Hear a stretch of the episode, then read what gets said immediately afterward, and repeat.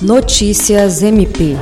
O Ministério Público do Estado do Acre, representado pelo promotor de justiça Luiz Henrique Rolim, titular da primeira Promotoria de Justiça de Defesa de Habitação e Urbanismo e coordenador do Centro de Apoio Operacional de Meio Ambiente, Patrimônio Histórico e Cultural, Habitação e Urbanismo, realizou, na segunda-feira, uma reunião com o historiador Marcos Vinícius das Neves, assessor da Coordenação de Memória Institucional da Diretoria de Comunicação do MPAC.